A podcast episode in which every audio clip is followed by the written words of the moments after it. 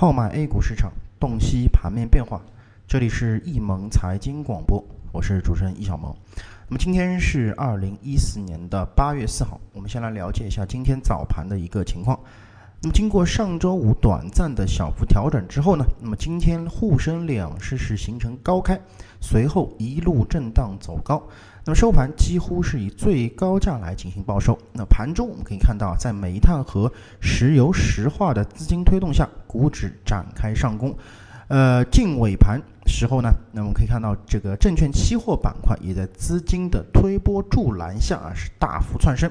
但是银行、地产、保险等权重板块的。资金啊啊未能产生这个回流，最终大盘超级资金小幅净流出啊，再度站上了两千两百点的一个整数关口。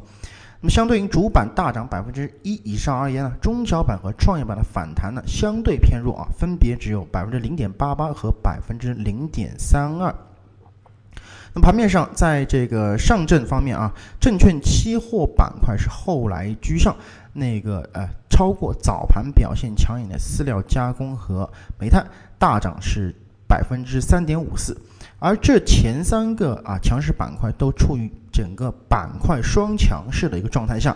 那么水泥和多元金融涨势也相对不错啊，跌幅榜上只有医疗服务和综合服务小幅下挫。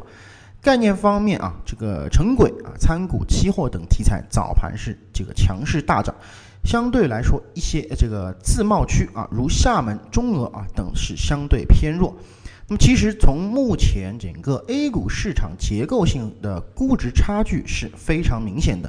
那么，大盘股与小盘股尤明显啊啊。据这个软件的这么一个统计，目前啊，银行股加权平均市盈率啊是在五倍左右，那么市净率呢是零点九五倍。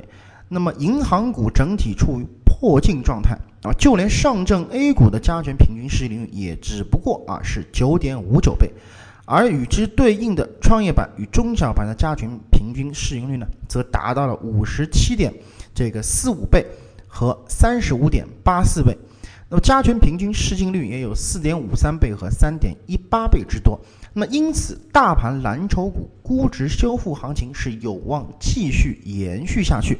那么从早盘股指的表现呢，我们就可以看到可见一斑了。